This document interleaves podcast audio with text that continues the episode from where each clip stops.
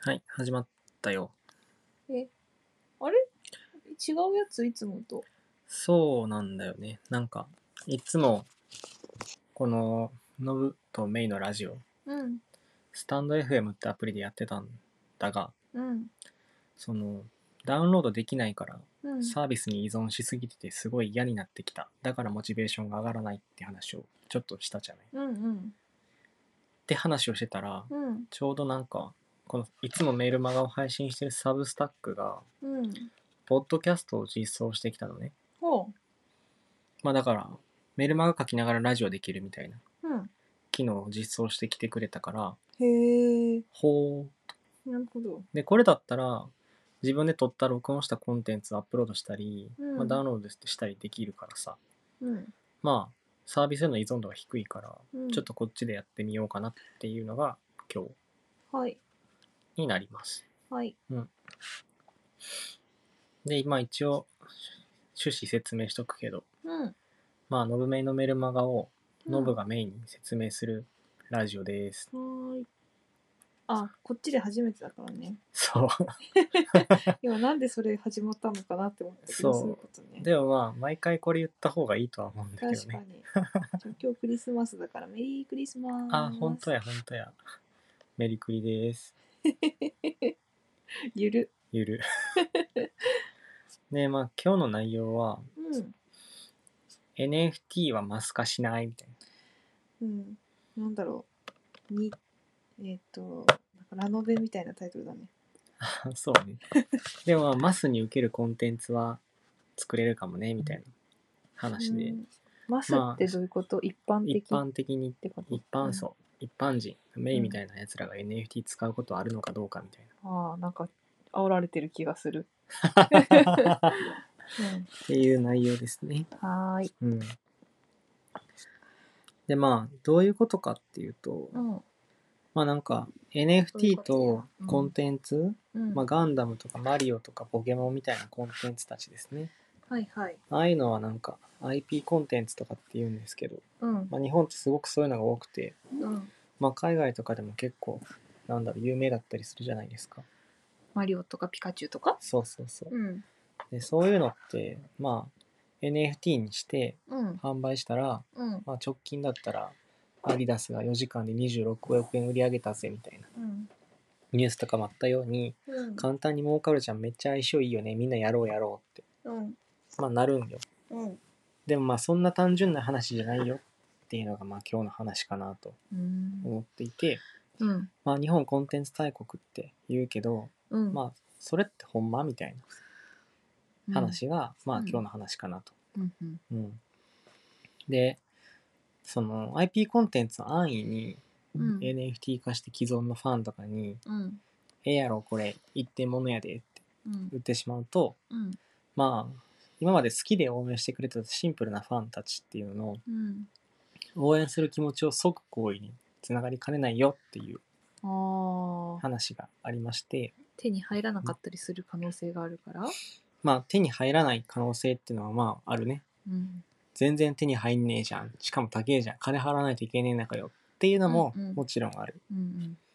で、まあ、そもそもじゃあ NFT の基本的な特徴っていうのをちょっとおさらいうんうんなのだが、うんまあ、NFT で特徴としてうん誰でも作れるうんで作ったやつを売ってマネタイズできるっていう特徴があるから、うんまあ、今までななんかトッププロしか稼げなかったコンテンツの市場うんをそのプロのファンみたいなやつを作ってうん稼げる人を増やせるっていうのがうん結構ポイントで、うんまあ、クリエイター経済圏を作れるとかって言われてるわけですよ。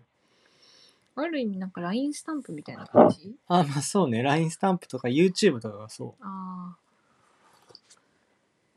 今まで動画作るとかっていうのはテレビ局とかそういう人たちしかできなくてそれでマネタイズしてたけどあうんうん誰でも動画作って稼げるようにしたのが YouTube じゃない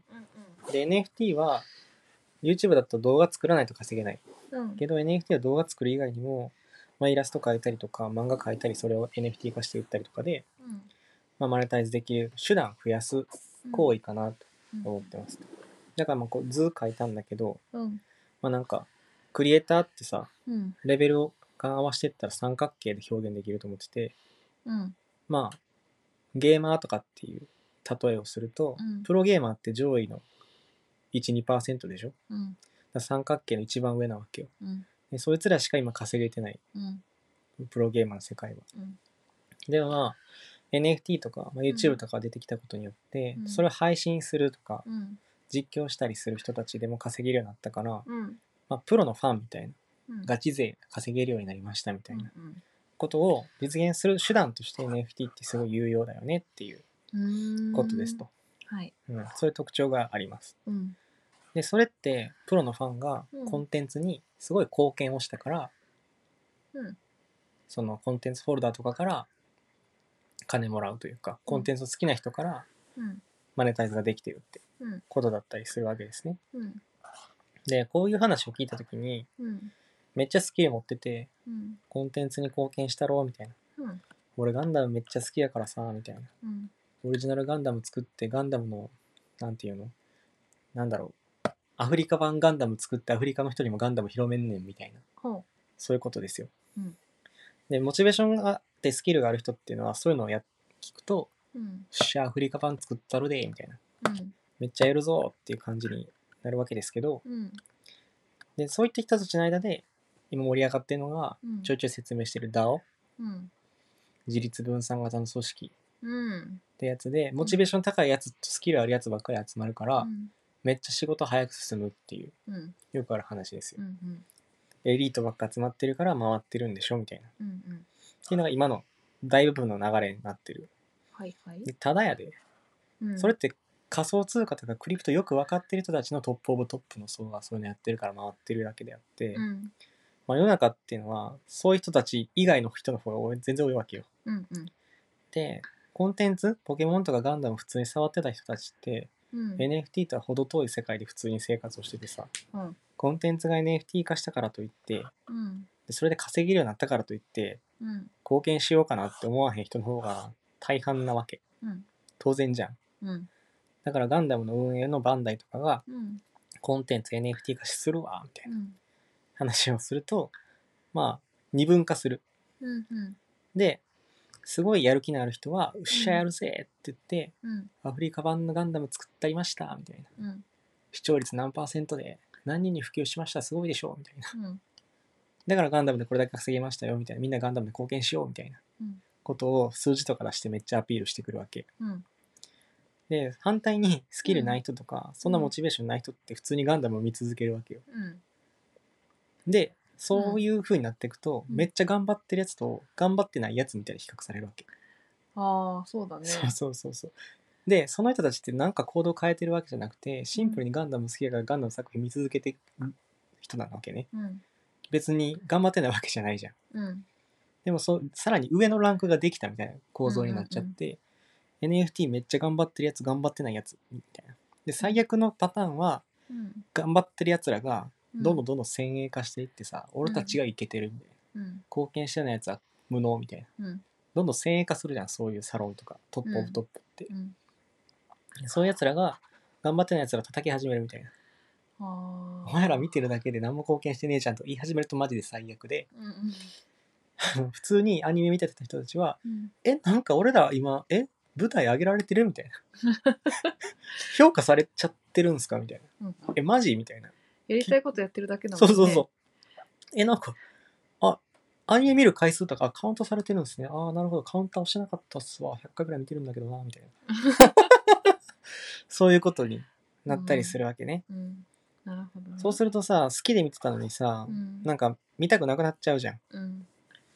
なんかなんでそんなこと勝手に言われなきゃいけないそのうってそうそうなるよねほんとそうでなんか過度なインセンティブを与えすぎると、うんまあそういうことになっちゃうわけねうんなんかこれ、フォーヤー効果って、ああいうのはこれ前が出前言やっつねたでしょうんなんか行動経済学のなんか言葉らしいんだけど、うん落書き書いてる子供たちうに、ん書いたら1万円あげるよって言ったら、うん落書きしなくなってくるっていう、あの効果です。だからそういう状況に陥っちゃうから、うん IP コンテンツを急に全部 NFT 化しますっていうのは、うんまあ、かなりまずいうんうん施策の一つかなと思ってて、うん多分来年度とかに結構でかい IP とかが NFT 化ししてくると思うんだけど、うんまあ、そういう風なやり方だから既存の延長で NFT を作るっていうのはかなりうんまあ危ういなっていうのをうんみんな知っといてねっていう内容を今日書いなてるほうどん、でじゃあどうしたらいいかみたいな話なのだが、まうんあ、なんか既存の IP コンテンツを NFT 化するときはなんか軸みたいなやつをずらす必要があるなと思ってて、うんまあ、なんかアニメコンテンツがアニメとかブルーレイディスクの購入者に NFT 付与してうんそれでランキング作るとかって直接的すぎるじゃんうんそれでもう数字が可視化されちゃうから争いが起こるのはもう明白みたいなうん状況があるからう、んまあ、そこの本業って今までやってきたものとはちょっと違うところに軸ずらす必要があるやろうっていう例えばで例えばうん NBA トップショットってやつは NBA の選手のうん動画プレイ動画っうんてやつは NFT 化して販売してんだけど、うんそもそもデジタルカードっていうデジタルグッズがなかったじゃんうんだから01うまくやってると思ってて、うんそれがなんか普通の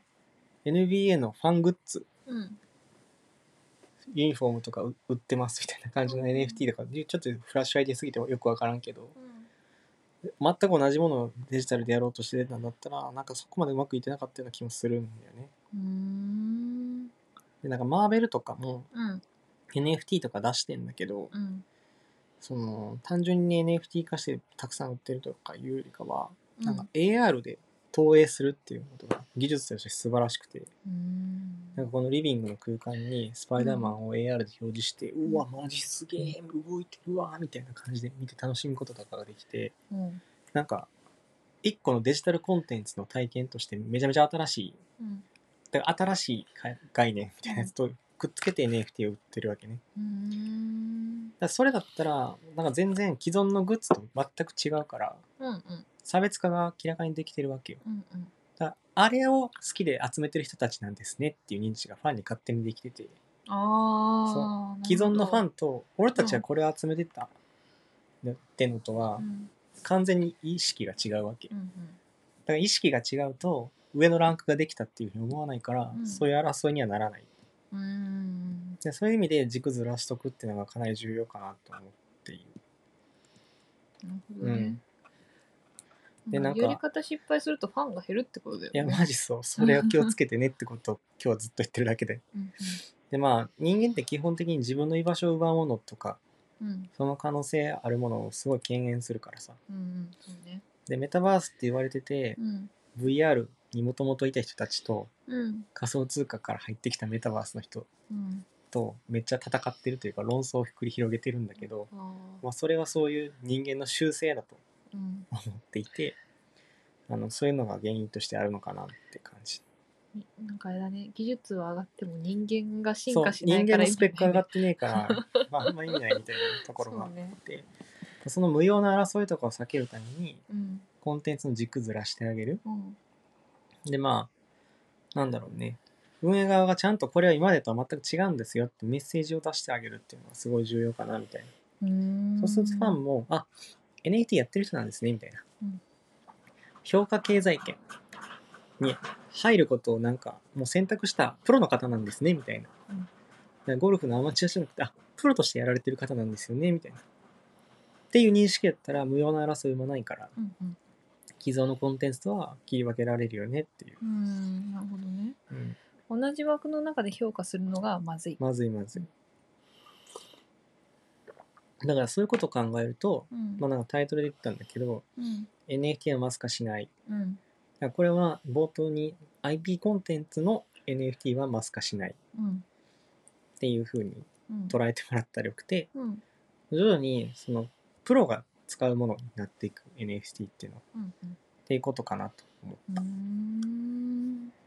でなんかよくある考え方でうんなんかクリエイターには1,000人のファンがいればいいみたいな。うんうんまあ1,000人が1,000円課金してくれたら毎月100万円の売り上げだから全然クリエイターはうんあの一食一生というかまあ食っていけるよね普通にその1年間とかは。でまあ NFT って究極のボトムアップ型のコンテンツを生み出すすツールだったりするから、うんまあ、そういう1,000人ファンいるんですよっていうでマネタイズできてるんですよっていう、うんクリエイターを作るのにすごい向いてる技術なわけね。うーんでそうすると例えばなんか漫画雑誌作るわってなった時にうんあの一般人が観測できるその雑誌うんの情報からだとどんな漫画が載っててってタイトルとうん誰が書いてるかっていううん情報しか観測できないじゃん一般人は。うんでまあ作者が NFT をこれもし発行してたとするとうん漫画雑誌作ろうと思った出版社がうんじゃあファンが NFT で何人いるかうんっていうのが、まあ、明らかになってる漫画家さんっうんていうのをだから3,000人ファンマンファンがいる漫画家さんをうん10人集めたらうん3万部は売れるわけうんうんうんそうするとその本一冊作ろうかみたいなうんうんで売り上げの予測とかすごい立てやすいじゃんうんだからその IP コンテンツで NFT はあんまやらないかなと思うんだけど、うんそういうクリエイターを集めてうん実際に売り上げ立つからうんそういう雑誌を作ってその雑誌はマスも見るようになるかもねみたいな。うーんってお思いましたよっていう内容。